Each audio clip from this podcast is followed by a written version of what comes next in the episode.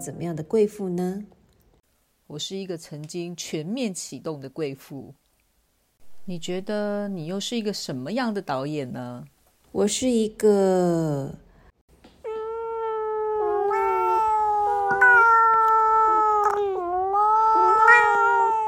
的导演。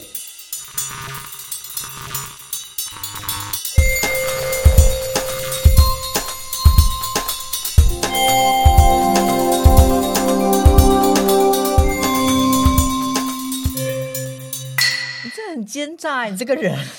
我我我他妈的，我到底哪里奸诈？所以我刚刚一直以为我很放松的在跟你闲聊，那不是很但棒吗你一直在偷录，我怎么我偷我哎，我让你我借两进跟我坐在你旁，边，光明正大的把录，而且这名字显示红灯，而且我一个人我又不会看那个等一。下，我一个人要掌控这边的技术，还有这边技术，然后还要帮你调麦克风。现在我还要说我偷录你，这到底是一个什么样的奸诈？哦，原来好啦好啦好啦，但我要先讲的是，我们成立这个贵妇与导演的 podcast 是从今年的鬼门开的那一天开始，然后现在已经走了七八九十十一，上哎四个月，然后要上十集耶，觉得还蛮厉害的。我觉得蛮厉害。我真是没想到，就是四十岁的时候会坐进那个录音室里面，然后还讲了那么多话，有时候还讲到说烧香跟卡台，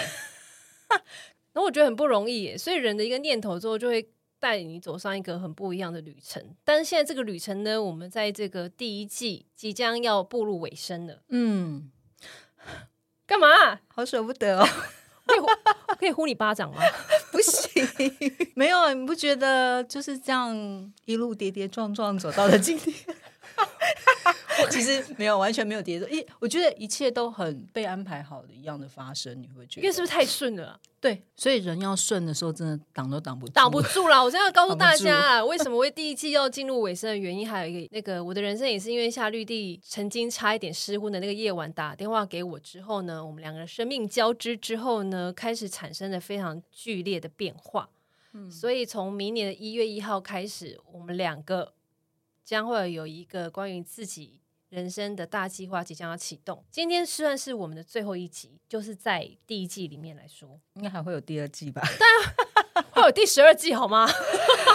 好啊，对啊，因为我们虽然各自要去启动我们呃不同的计划了，可是我们随时都会合体，在我们计划当中发生各种对呃，酸甜苦辣、小奸小恶，或是爆笑，各种任何事情都会以一个陪伴的姿态继续呃来到这一个聊天室里面跟大家分享。对，所以希望大家也是持续地可以跟我们一起展开对话，这样对。所以我们并不是要跟大家告别，只是说我们第一季结束将会有更精彩的第二季，我们两个人要用自己的人生经历跟生命来去创造，将会在第二季继续跟大家陪伴跟分享。所以。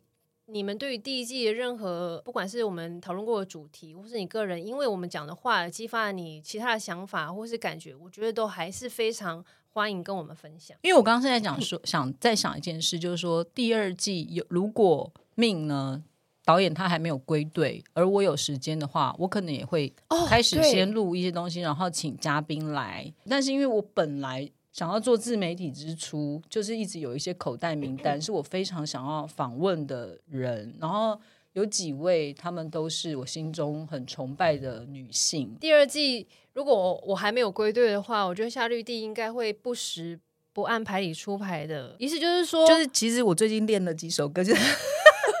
还有写了几首诗，对，然后那边 到底有多诗啊？我会很期待哎。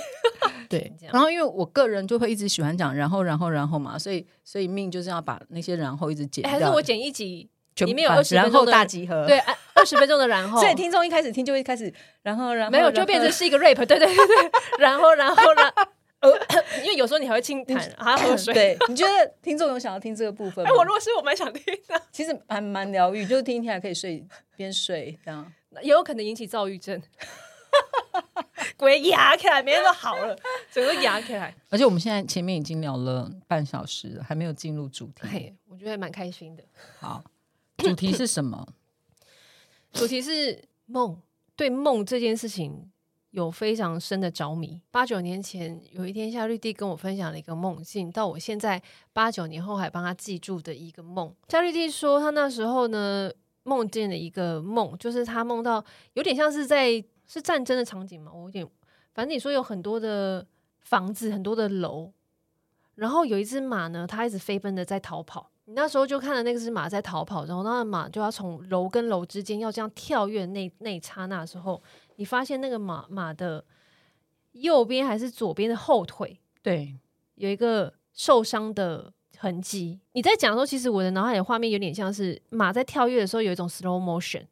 然后你突然看到它的那个脚受伤了，所以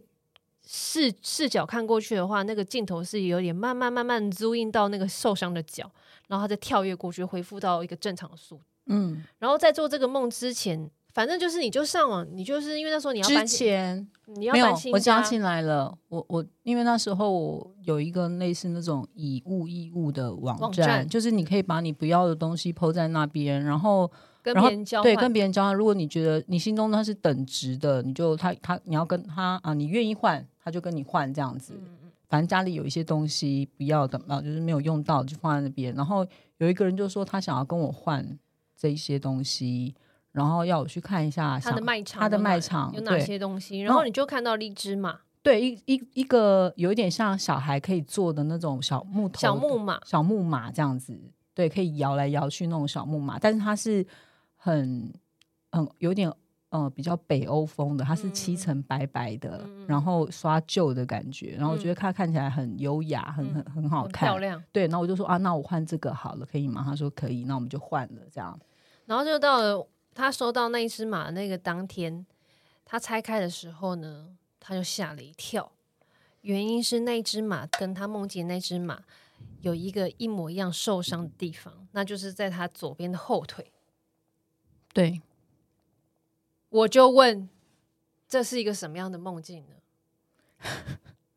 预知梦吗？可是你梦中的马是火的耶，对，但是就有可能有缘分，就是说这个东西它会来到 你的生命里面，因为过不久我就怀孕了，然后因为那其实那一阵子我呃从结婚到怀孕中间就是历经了三年左右的时间，就是求子之路是走的很辛苦，嗯嗯，对，然后因为我比较高龄才结婚嘛，所以要开始想备孕备孕什么的，身体就也没那么好，然后就很辛苦的在那里想要有孩子，但是没有办法。然后就在我收到那一批嘛，大概可能隔一天吧，我就验孕，然后就就是那个确诊的对 对，就两条线。然后呢，那时候就一切就是自己感觉说，好像你生命中要收到什么礼物，冥冥之中有一点安排好的这个这个感受。嗯所以我那时候跟你讲，应该大概是这这个感觉吧，对不对？对，而且你这件事情是联动发生的，对对，然后你刚刚在讲战马的那一个，我已经完全想起来。我刚我刚刚完全想起来那真的是一个莫名其妙的女人。你你哎、你好厉害！你怎么可能？因为啊，好吧，就是做这就是为什么不一样，是，就是为什么每次你发生重大事情都来找我，因为我这边都帮你把这个档案都归建好了，对对然后我你你的云端算是很对，然后我就说你等一下，你讲到这里，我翻一下，然后这一张你当初是不是那时候跟他讲了什么话？我还记得那个朋友，他说对对对，你怎么知道？你常常就会这样。你资料库好好庞大，好齐全哦，就是都可以塞满别人的东西。我也觉得我自己也是一个莫名其妙的人，我可是我觉得，因为你是完全影像、视觉跟影像的那个记忆很强的人，所以你可能我在跟你讲的时候，你已经完全在那边什么 slow motion，然后是印到伤口，所以你已经有那个画面。所以，你在讲的时候，我觉得我觉得人人的那个意念是很奇妙的，就是说，如果我们有一个潜意识好了，好，假设我现在要传这个资料给你，我是要传 Word 档，还是 PDF 档，嗯还是我是要传什么什么什么什么 PowerPoint 档？我觉得在那个潜意识当中，我们彼此的连接不需要这么多格式，就是它就是会有一个很快速连接的方式。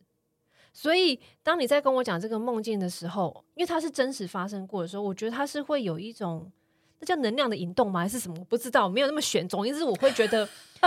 但是它如果它是真的，它就你在说的时候，它就会共振到我的脑海里面。嗯，然后，不管是我们俩的潜意识彼此共振，所以我就会很快那那个马也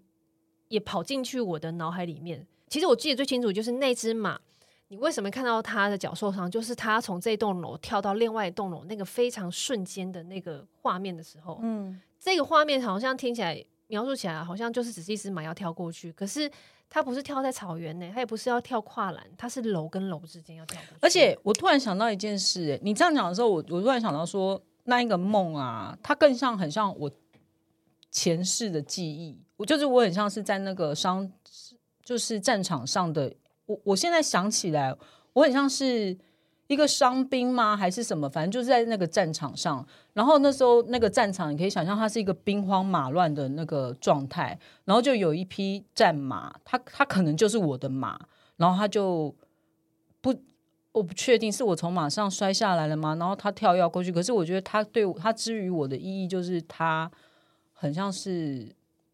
来要来救我的吗？还是什么的？我听起来很像是来报恩的。好那时候你在形容的时候，我听起来很像是来报报恩恩的吗？对，有点对，可能这个感觉就是他要救，他要帮我，要救我还是什么？但他的脚也已经受伤了，他在他的但他还是很奋力的在寻找你。对这这样子的过程，然后然后我就好 OK，先收到了那一匹马，然后最后我儿子就来了，然后这会有一点让人家觉得是有点连结的，是对，所以因为嗯就是因为它联动在一起的发生，所以我就会觉得，天哪！那所以我们的我们的梦境，它其实你他会有人说什么预知梦、预知梦，可是说实在的，预知梦到底可以干嘛？就是我我没有觉得它可以干嘛。就是你你梦到了现，譬如说我我前三天梦到我们今天会坐在这，它只是证明说有人写好剧本了，我们三天后就是会坐在这，还是它其实有更深层的东西，是我们脑子现在没有办法理解，可以再去探究的。所以当你告诉我这个马的梦的时候，我就会觉得它冥冥之中的那个奇玄妙感，吼，太浓了，所以它一定有什么。可是我真的觉得那是因为我告诉的人是你，因为有很多的东西哦，就是你怎么解读，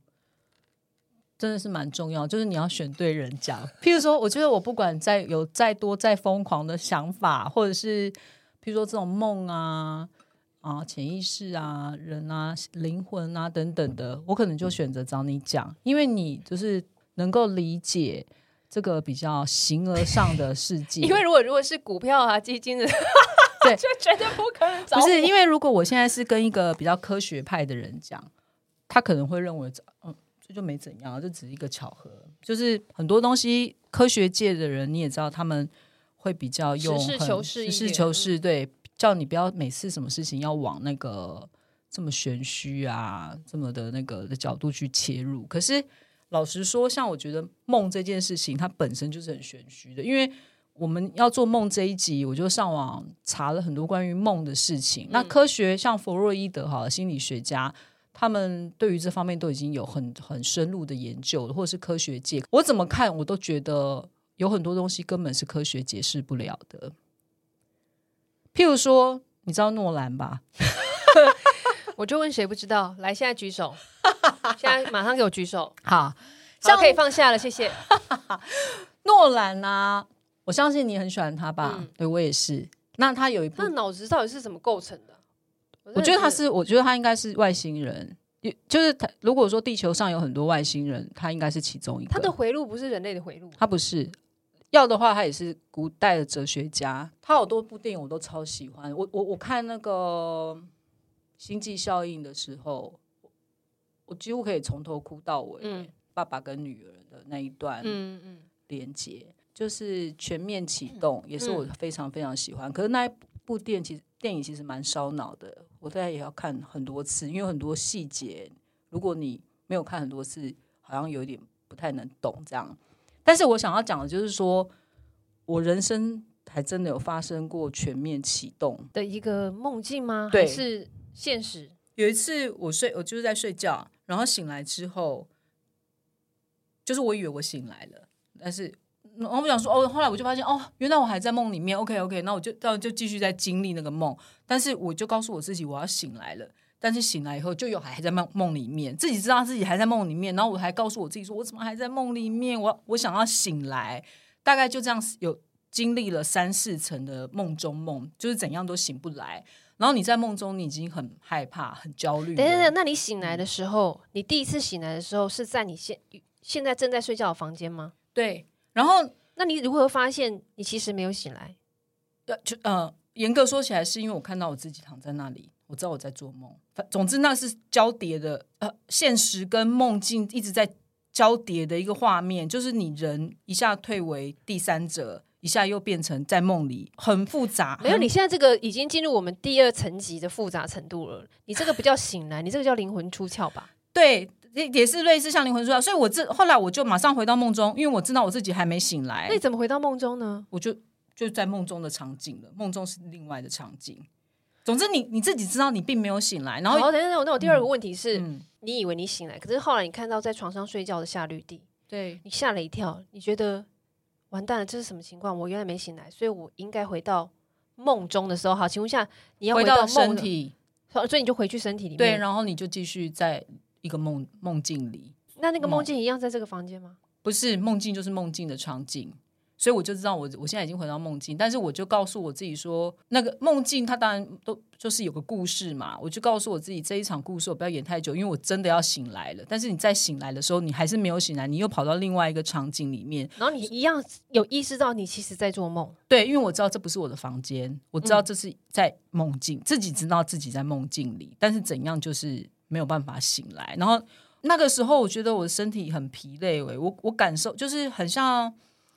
身体跟心灵它的有一个交错的感觉，就是你的身体你知道你自己好累，就是你很想醒来，可是你醒不来，这样来来回回，你你觉得大约经历就大概三十三趟或四趟，但我现在那些梦境我都已经全部忘记了，但是我只知道那一次醒来之后，我整个人累到，我觉得我就在想说，大概是那一阵子是真的身体有太累了嘛，所以才会有这种。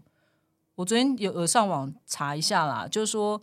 会遇到这种梦中梦啊，它的学名有叫什么双重多重梦境或假醒等等的。然后他说，人的睡眠呢有分可能五个阶段：入睡期、浅睡期、熟睡期、深睡期和快速动眼期。你其实是类清醒状态，就是你几乎已经要醒来了，但是你却没有醒来，所以才会有造成那一种我算是灵魂出体嘛的经验，就是我好像已经整个要醒来，但是又没醒来，所以我又我又跑回我自己的身体等等的，嗯嗯。这种很奇特的经历，这样那你后来怎么确定你有醒来？就真的醒来了，然后坐起来啊，然后整个很累，然后就是慢慢回到现实啊，发现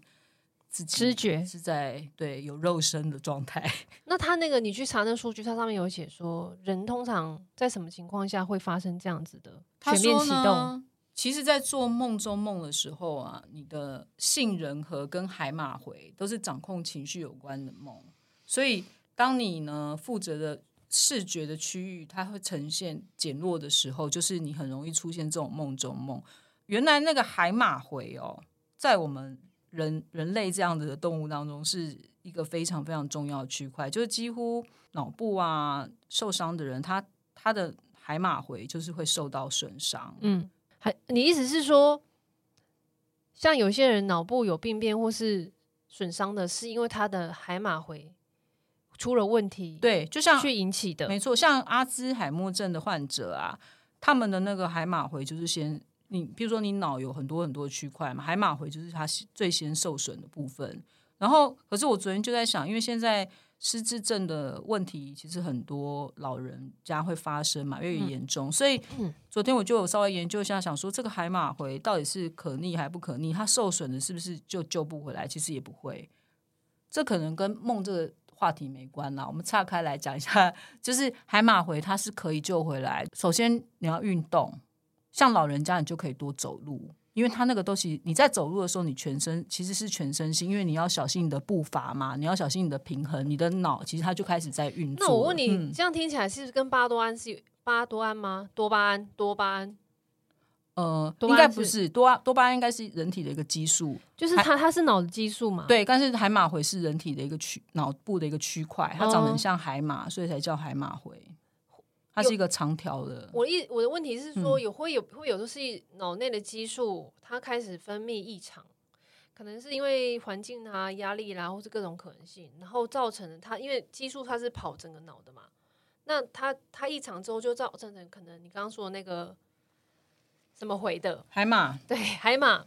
它的萎缩或是它的因为异常而感而变得有一点它也异常？就是海马回会异常的原因有很多，你呃，比如说脑部受受到撞击，嗯。或是情呃人突然过大的压力，你的人生受到很大的变化，一一时承受不住，对你可有些人不是一夕之间可能疯掉了或什么，就是你那个你的脑会因为你的情绪而受到压压力，哦，对，那我问你哦，海马回它是控管我们什么？就是情绪跟嗯，其实跟神经吧。其实这个呃很 detail 的东西，我不是真的很理解，但是我知道有些癫痫患者，他们也都是海马回有有受损的这样子，或是呃不正常的放电。所以我刚刚讲的失智症也是是海马回受损这样，所以海马回其实在人类来讲，它是一个很重要啦，也很特别的区块。没事，就尽量不要让它受损，好不好？哎、跟你这样讲，我已经来不及，因为我曾经脑脑震荡过两次。那你可能有点受损。我心想，说，一定是有受损。你看，看看我现在这个样子。你刚才讲，我就在想、哎，所以因为你可能那一颗海马的海马的头不见了，我一次剧烈撞击是真的、哎，真的、哦。哎呀，两次那你很有可能、啊，因为你有去做过脑部的那个嘛，譬如说断层的没有检查。但是因为我的头型长得很奇怪，我都想说是被我摔坏的嘛。我的头型呢，非常非常的扁，扁到就是跟脖子一体成型，就是可以直接放一个杯子在我这个后脑勺上。真假的？我们哎、你没有你没有后脑勺了、我已经算很哎、扁了、你讲话客气一点哦。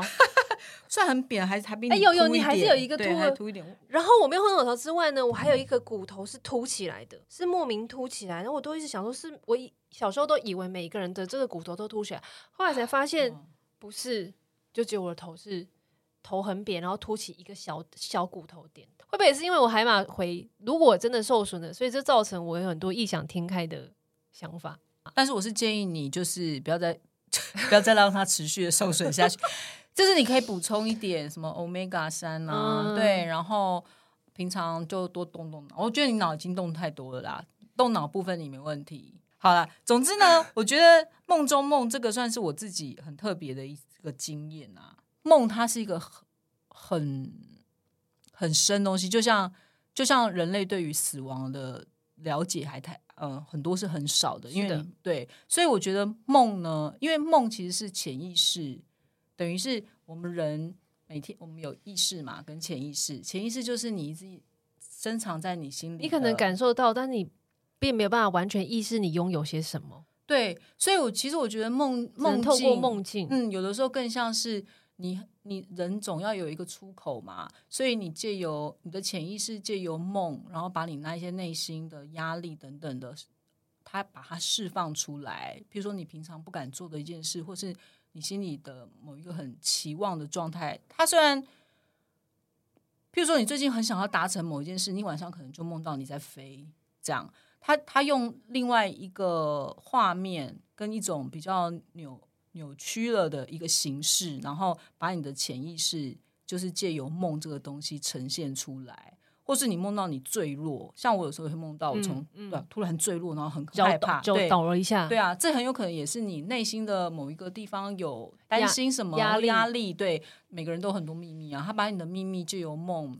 然后来嗯，等于是释放出来，让他有一个出口。不然你长期的一直藏着很多的秘密跟压力，全部都转换成你的潜意识嘛，人也会承受不住的。所以我觉得，如果说有上帝啊的存在啊，我觉得梦是一个很精密的设计耶，它让人类可以在自己对自己，就是自己的秘密，可以有一个地方诉说。哎、你刚刚讲来讲的时候，我突然想到一个问题，想问你：你觉得你儿子乖不乖？乖不乖？我觉得他很乖耶。我也觉得他很乖耶。然后，但是他也不是那种只会坐在自坐在一个地方一直画画或是一直写东西的小孩，对不对？他是不是很爱乱跑？对他是不是都会冲来冲去？对，暴冲。你不觉得跟那只马很像吗？难道在某一世我是一个战场上面的那个吗？然后他是我的坐骑，哦，突然有点想哭，不知道为什么、有点哎想哭，有点想抱他。对啊，对对对我觉得我就刚才在讲的时候，我突然想到这个这个感觉，因为你刚才讲潜意识，然后跟自己的连接什么什么的，然后我觉得你刚才讲说潜意就是设计设计人这个这个机制，或者这个不管是它是什么东西好了，它是一个很厉害的机制，是因为它有一个你专属的时间跟空间，就是做梦来跟你自己那个巨大的潜意识体连接。然后你说那个梦境一定在某种层面，它其实是要。他一定想有什么东西想跟你沟通，要不然为什么今天晚上你做了这个梦，然后最后你把它记下来？哦，no，是你朋友把它记下来，然后过了七八年之后，也没有想到会做到 p a c k a g e 里面，然后再聊起这个梦，这样子我也算是有帮你解梦成功。有有有，谢谢谢谢。那那那还是我也帮你解个梦。对对对对对。那好，你现在也来帮我解一个梦。那我也准备了一个跟你的梦境有很多的符号雷同的一个梦。第一个白色。第二个动物，这样，这个梦境是这样，就是我一进到那个梦境里面的场景，是我小时候的旧家，嗯，然后他那个旧家是一个在铁路旁边的房子，嗯，它有地下室、一楼、二楼跟三楼这样，嗯，然后我一进去是在一楼，那一楼的话呢，其实我们家的那个一楼的门是对外，整个是玻璃门，因为我我我爸爸是做装潢的嘛，所以他就是有在那个玻璃门上面有贴装装潢啊、壁纸、窗帘什么什么什么的。我记得我是站在一楼，然后呢，地上摆了很多很多烙的，我感觉有一阵我进去就说，哎，是要搬家吗？我第一个意向是这个感觉，因为一摞一烙一烙一烙的一些一团杂物啦、纸啦，然后一都一包一包的这样很多这样，或散落的一些杂物这样。同时，我感受到梦境里面的那个我，好像正在做整理的动作。那个空间里面只有我一个人。就在这个时候，突然发现呢，我的左前方的某一烙东西里面出现骚动。嗯，就那纸会这样这样抖动，这样，那我就会想说，嗯，里面有东西吗？那是什么东西？然后往前准备要搬开的时候呢，嗖了窜出了一条蛇。嗯，好，嗯嗯，窜出了一条蛇。然后，但是我当下是不是害怕？因为我被那只蛇的长的样子震慑到，因为它长得太美了。它是一条白色的蛇，不是蟒蛇，就是一条。嗯，正常规格的蛇，嗯，然后它就这样蹭，它就就它就这样整个滑出来到我面前。它有点像那个响尾蛇一样，它的上半前半部是有有一点这样飘起来，这样站起来，这样身上你可以感觉是它缠绕着金色的边。所以我那时候真的是看傻眼，我就这样想说，白色金边的蛇，哎，天啊！我说怎么会有这种蛇？我没看过，长得很奇异。然后当我还在意识这件事情的时候。我妈妈从二楼走下来，从那个楼梯走下来，然后我妈也看到那条蛇，然后我妈二话不说呢，就抓住了那条蛇。但是我妈妈呢是一个非常非常怕蛇的人，嗯，但她去抓了蛇，然后说，她就说你赶快去找袋子，我们把它装起来。哦，因为我曾经看过很多抓蛇影片，因为我之前都要去一些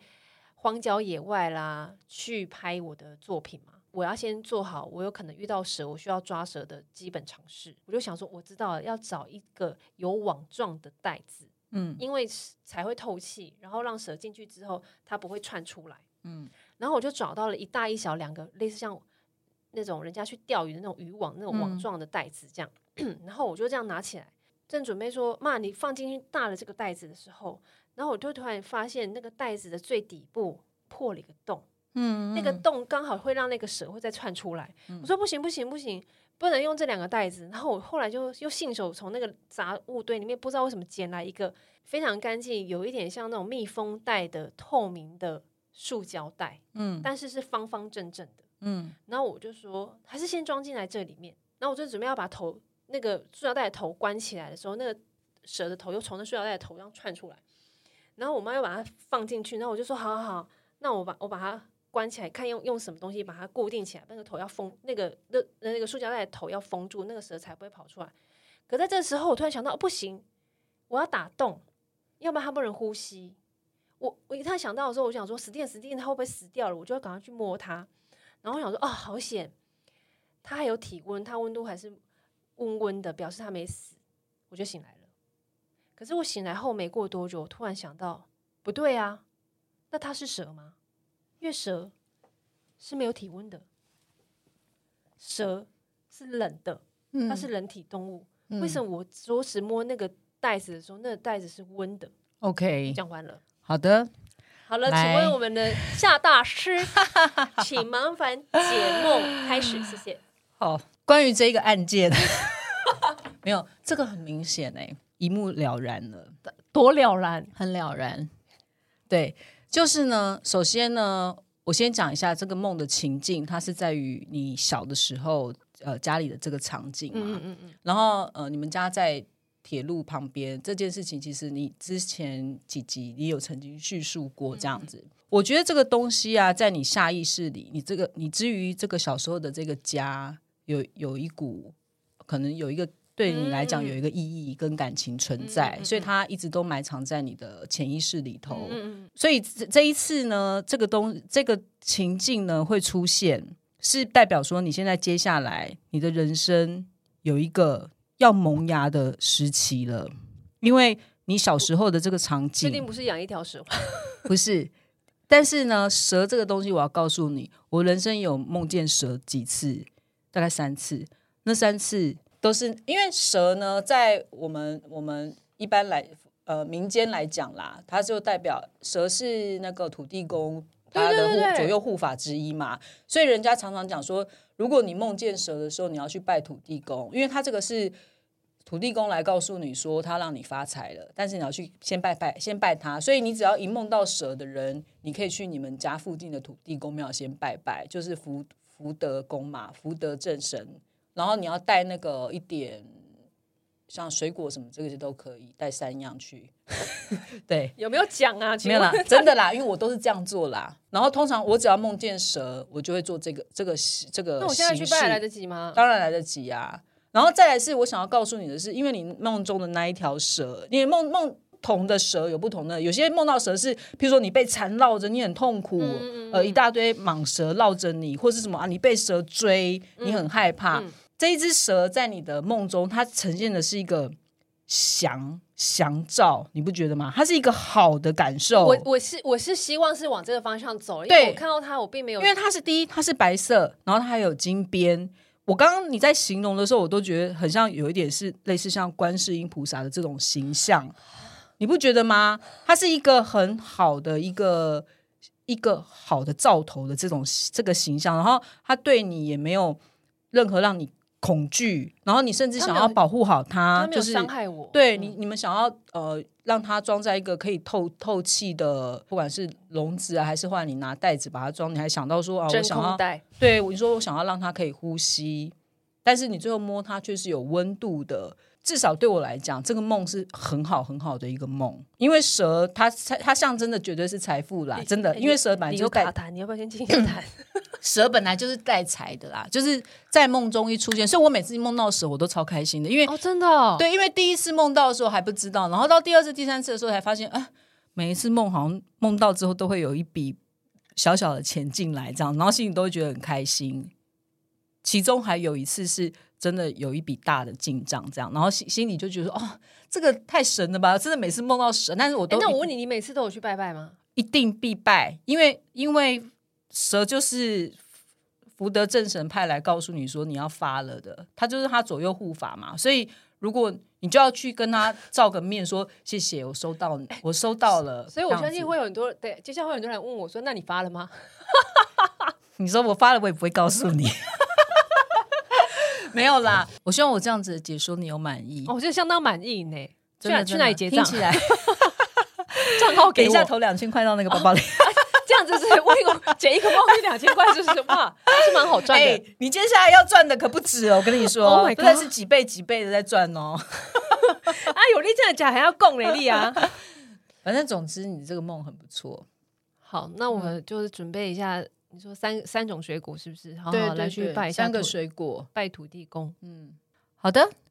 听众朋友们也知道我们要暂别了，然后对，第一季结束。其实因为现在主要算是今年的尾声嘛，嗯那我觉得我今年的人生有一个很大的，还有一个很大的改变是，我觉得我有点转行了。就是原本我一直的工作，虽然一一直持续在做创作，可是其实我最基底的工作还是做演员嘛。对，嗯但是我今年的工作其实整个全部都是大幅度导演，都是往导演的方向，嗯而且是有一种手刀展开来往那边整个对冲过去。因为光你所指导的那个舞台剧，我有去看，然后跟你这呃一连串陆续接的一些案子案子，你也都有就是负责导演的部分。对，然后接下来的一些作品，我觉得都很好、哎，就代表你这条路就是我觉得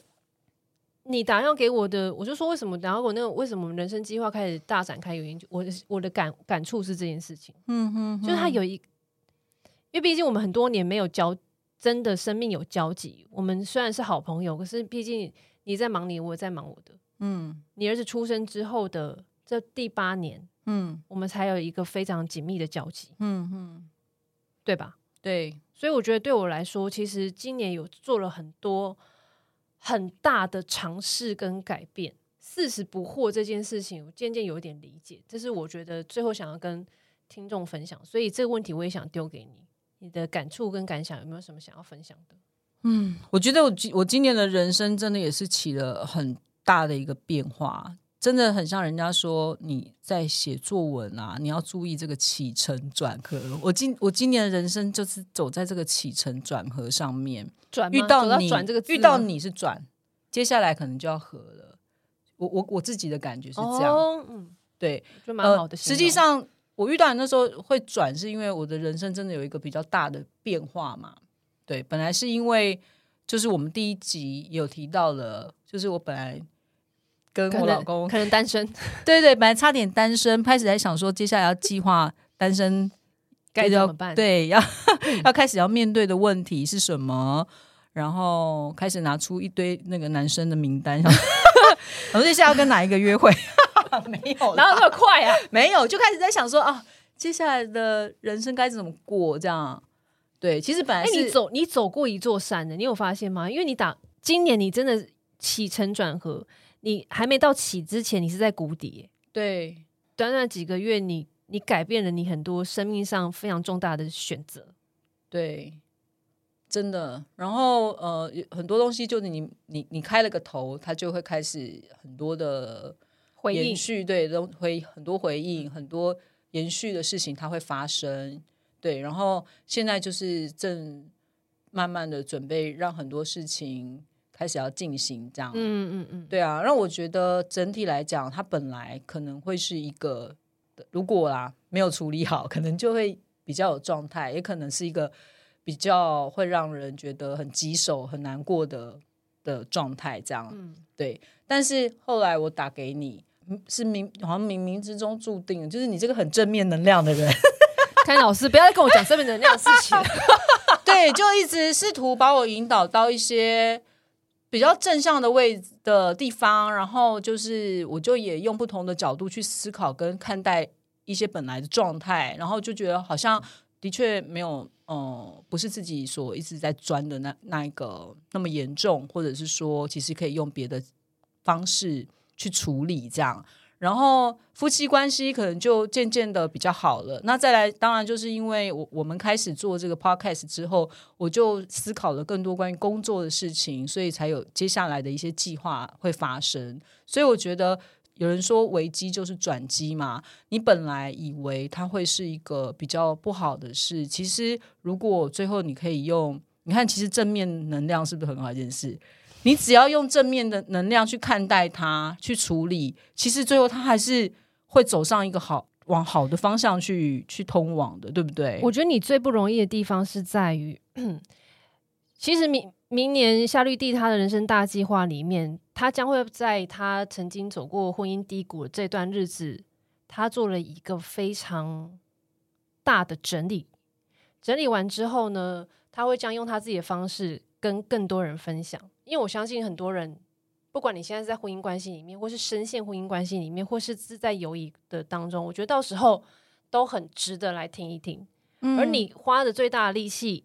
在整理这个过程，不是深陷在那痛苦当中。你最后做了不同的抉择，当然那那些让你觉得疑惑或痛苦的事情，它并没有真的就离开你的生命，可是你反而用了一个更积极，而且希望更去共振更多可能跟你有同样问题的女性，所以展开了你明年的这个大计划。所以我相信大家都会非常的期待，因为我本人已经开始在期待了。谢谢谢谢，